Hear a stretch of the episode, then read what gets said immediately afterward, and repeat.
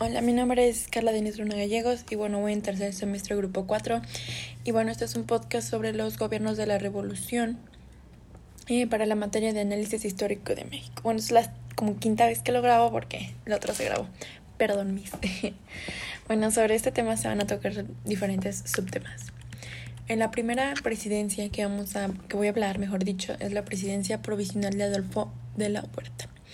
Bueno, sobre la política interna, Adolfo de la Huerta fue presidente provisional a finales de mayo a noviembre de 1920. Durante esos seis meses las tareas fundamentales fueron lograr la paz interna y preparar los eh, comicios para elegir la siguiente presidente institucional. Constitucional. Perdóneme. Eh, la primera consistía en eliminar el peligro que constituían los caudillos que orilló salir del país a otros irreconocibles que se les condenó a muerte. Con Villa pactó aún una rendición oficial con los obreros y zapatistas fue Obregón quien manejó hábil y aprovechó la muerte de Carranza. Respecto a la política exterior, era conseguir el reconocimiento oficial de Estados Unidos que no estaban en buenos términos ya que con la aplicación de la Constitución se vieron afectados los intereses de los vecinos. Un poquito sobre eh, la presidencia de Álvaro Obregón, sobre la política interna. Eh, para lograr la reconstrucción de la economía nacional era necesario la existencia de un gobernante con equilibrio entre grupos opuestos para destruir el antiguo sistema dominado por las oblicuas preindustriales. Una de las peculiaridades del Estado eh, popularista es la movilización y control de las masas asariadas urbanas para el aparato estatal, específicamente por el Poder Ejecutivo. La conciliación de clases significaba para Obregón transformar la lucha revolucionaria en el trabajo. La tarea tenía una sola meta, salvar el capital, garantizado los derechos del obrero. Pero en el lenguaje populista eh, se enmarcó en un socialismo para sofocar las rebeliones que continuaron asoldado al panorama político, reorganizó al ejército y buscó disminuir la fuerza de jefes militares. Al finalizar su gobierno, Obregón favoreció la candidatura de Plutarco Elías Calles, provocando descontentos como el de Adolfo de la Huerta, que renunció a su cargo de secretario de Hacienda y para ponerse enfrente eh, de la revuelta ya que se había organizado contra la imposición de Oregón, y en marzo de 1924 el movimiento fue liquidado gracias a la habilidad de Obregón. Calles habría de ser el próximo presidente destinado a continuar su obra. Sobre la política exterior, no había obtenido el reconocimiento de Estados Unidos y estaba consciente de que el capital mexicano era insuficiente para llevar a cabo la reconstrucción económica del país y opinaban que el único camino a seguir era permitir la invasión extranjera, teniendo cuidado de que esto no significara hipotecar la soberanía del Estado. Y fueron los estadounidenses quienes enviaron el proyecto de Tratado Amistad y Comercio, condicionado el reconocimiento a su manera de actuar, negociar mediante el convenio de Huerta la, la deuda que no había sido garantizada por los tratados de Bucareli. Es así como fin eh, por fin logra su reconocimiento en un momento muy oportuno para Obregón, quien pudo contar con el apoyo estadounidense para sofocar la rebelión huertista. Sobre la política agraria, la relación que guardó Álvaro Obregón de la política agraria con los planes de reconstrucción económica era fomentar la pequeña agricultura mediante el decreto de tierra libre. Las decisiones políticas acerca de la reforma agraria perdón, tenían el objeto de atender las demandas de las masas campesinas que exigían tierras y a la vez la de los terratenientes nacionales y extranjeros.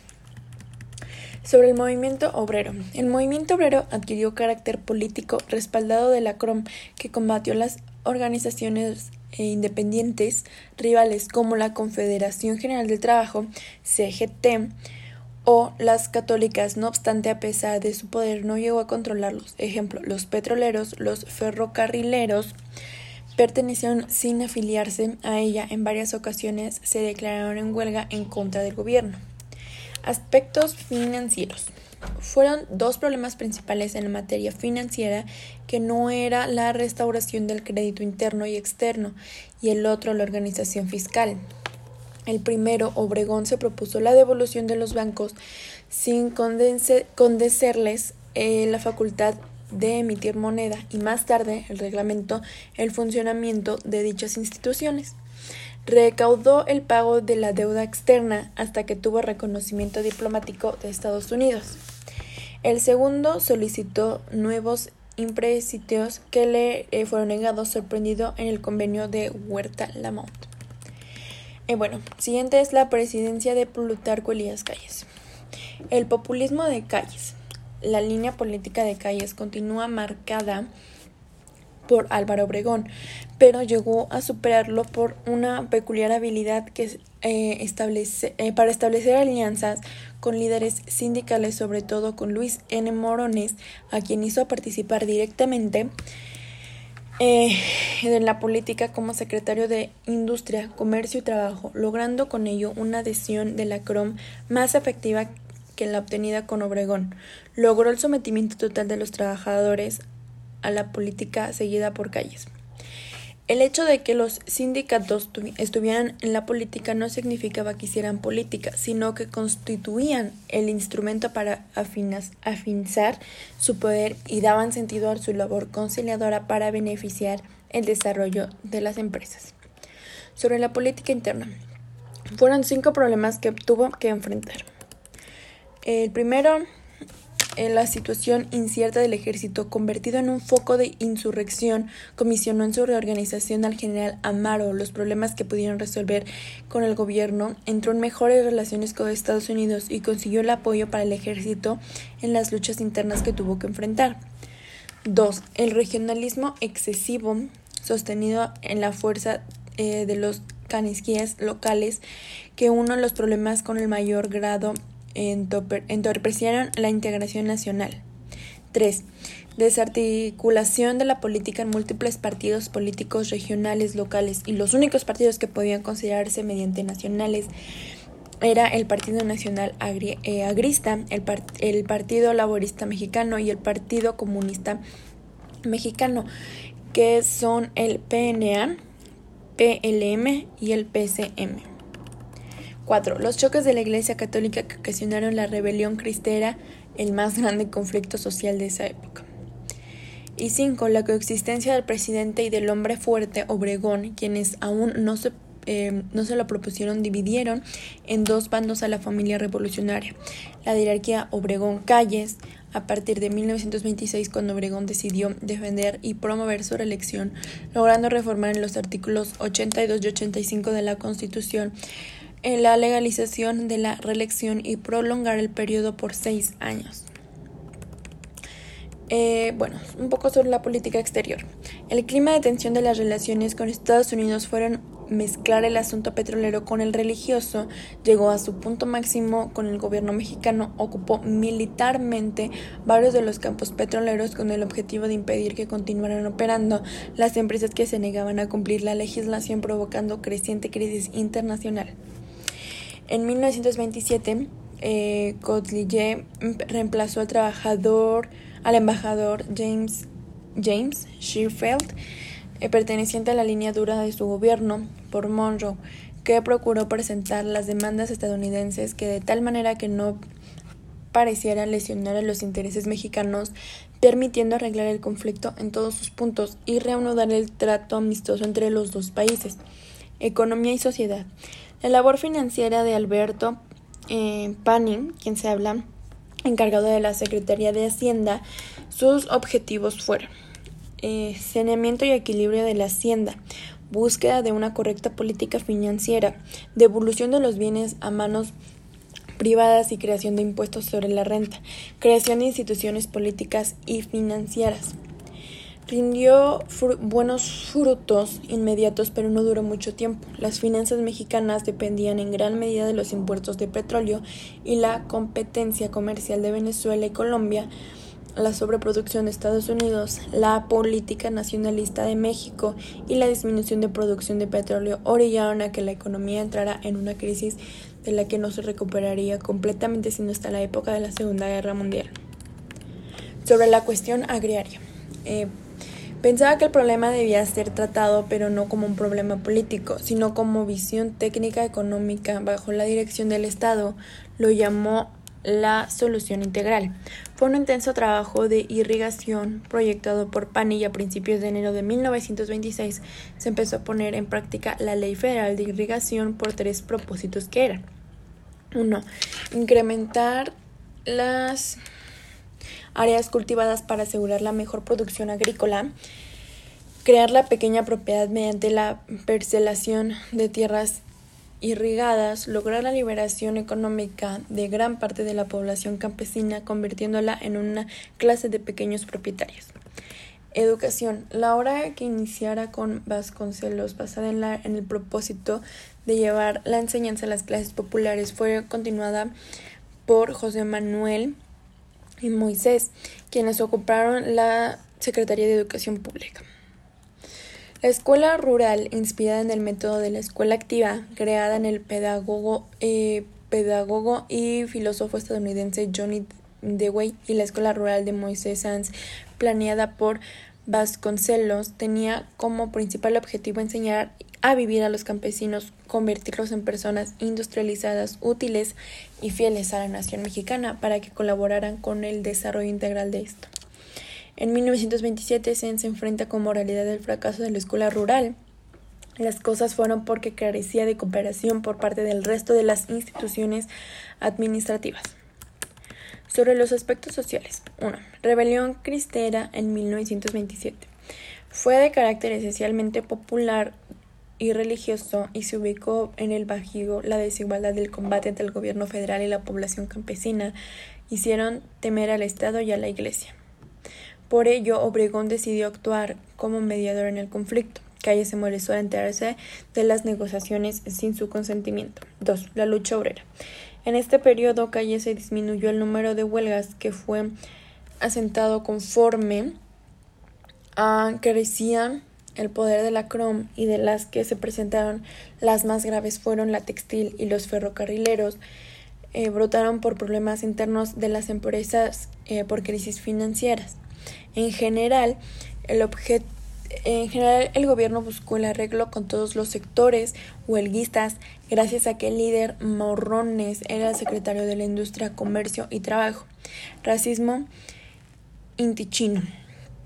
En los estados de Sonora, Sinaloa y Nayarit la causa fue la competencia socioeconómica que representaba la presencia de los chinos, la que ya había ocasionado el choque violentos entre estos y los mexicanos que se rechazaban coincidió con la política nacionalista de calles. El gobierno aprobó leyes que establecía la creación de guetos para los chinos y prohibían los matrimonios y amasietos entre los chinos y los mexicanos. Em, bueno, las características generales del maximato.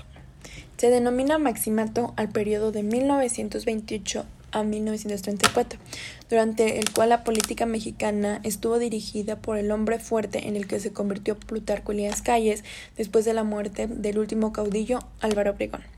La influencia de Calles sobre el presidente en turno fue decisiva y casi pudiera considerarse como prolongación de su mandato e incluso con mayor libertad de acción ya sin la obra del último caudillo. La influencia de Calles sobre el presidente en turno fue decisiva y las características se dividen en tres etapas de la política interna. Gobierno Deportes Gil. Primera etapa. Presidente interino durante diciembre de 1928. Formación del PNR, Partido Nacional Revolucionario, como ya se había mencionado antes. Declaración de principios. Política del partido en educación, industrialización, agricultura y hacienda. Desarrollo económico nacional como objetivo prioritario. Industrialización de la maquinaria electoral. Nombramiento del candidato presidencial del PNR para las elecciones de 1929. Aaron Sanz en el candidato idóneo no reunía las condiciones necesarias para permitir la injerencia del jefe máximo. Oposición política eh, resistencia del PNA y PLM, posición armada, rebelión escobarista y último movimiento militar basado en el plan de Hermosillo. Era solo un llamado para liberarse de la tirantía de calles, movimiento condenado al fracaso total. Movimiento vasconcelista de insurrección mediante el plan de Guaymas que pretendía moralizar la vida de la nación y no encontró el eco a nivel nacional. Triunfo electoral de Pascual Ortiz Rubio. Gobierno de Pascual Ortiz Rubio de 1930 a 1932. Segunda etapa. El difícil gobierno de Ortiz Rubio. Injerencia del jefe máximo. Eh, permanente estado de crisis. El gabinete en el Congreso de División Política entre rojos apoyados por el PNR y los blancos apoyo de los Portes Gil. Elecciones legislativas. Renuncia de cuatro militares al gabinete ministerial. Acciones de calle sugieren que no apoyan más a Ortiz Rubio. Renuncia de Ortiz Rubio a la presidencia. Abelardo Rodríguez es designado presidente sustituto. Gobierno de Abelardo Rodríguez en 1932 y a 1934. Tercera etapa. La feliz colaboración con el jefe máximo. Eficiente labor administrativa, relativa cohesión interna. La segunda Convención Nacional del PNR en Aguascalientes. Reformas de la Constitución de bajo principio de no reelección. Convención del PNR en Querétaro. Elección de General Lázaro Cárdenas como candidato del PNR a la presidencia. Plan sexenal. Eh, programa y objetivos. Primera reconstrucción del Partido de la Revolución y campaña electoral de Lázaro Cárdenas. Principios y metas del Partido Nacional Revolucionario. Los principios y metas del PNR frente a la realidad social y política del país a finales de la década, en 1920 fue centralizar política mediante una máquina, una maquinaria nacional que fuera controlado por una sola persona que se mantendría el principio federativo y señalar que se respetaría la autonomía de los partidos locales. La estrategia de Calles para iniciar la industrialización fue utilizar el partido como único recurso para efectuar pacíficamente la transmisión del poder, suprimiendo de esta manera el riesgo de una guerra civil. Para Calles, el triunfo era canalizar las ambiciones personales de los revolucionarios hacia una sola meta, el desarrollo económico nacional. Divisionismo político y sindical. Surgió como consecuencia de la formación del PNR los líderes del PNA y PLM se distanciaron de Calles por el asesinato de Obregón y porque temían tras el proyecto de del nuevo partido que se ocultara el deseo de las calles de Calles eh, de perpetuarse en el poder. Rebelión escobarista. La rebelión tuvo a los organizadores del efecto contrario de justificar la existencia de la maquinaria política recién puesta a funcionar por calles y de provocar que éste saliera un conflicto con mayor fuerza política debido a que el último levantamiento militar llevado a cabo por militares obregonistas que se llevaron descartados para la sucesión presidencial. La consolidación, consolidación del PNR y la lucha contra los últimos focos de insurrección escobarista provocó que Calles fuera afirmándose como el verdadero líder político del país porque al disminuir la fuerza obre ay, perdón la obregorismo, la figura de Calles pudo dominar más abiertamente la política nacional como secretario de Guerra Marina y expresidente hizo saber sus influencias. Renuncia de Pascual Ortiz Rubio. Los aspectos de la crisis política se condujeron a su renuncia de la presidencia de la República. Fueron atentado en el mismo día de la toma de posesión, su falta de experiencia, carácter débil y conflicto entre blancos y rojos se intensificó. Acuerdos de la Convención del PNR. Los acuerdos de la Convención PNR, celebrada en Querétaro en 1993, referente a la selección del candidato para la sucesión presidencial en 1934. Era obvio que el jefe máximo, tenía una gran influencia en la designación, pero había ciertos límites. A esa circunstancia podría atribuirse que no resaltaban a los dos precandidatos considerados por calles y en cambio obtuviera la victoria de Lázaro Cárdenas.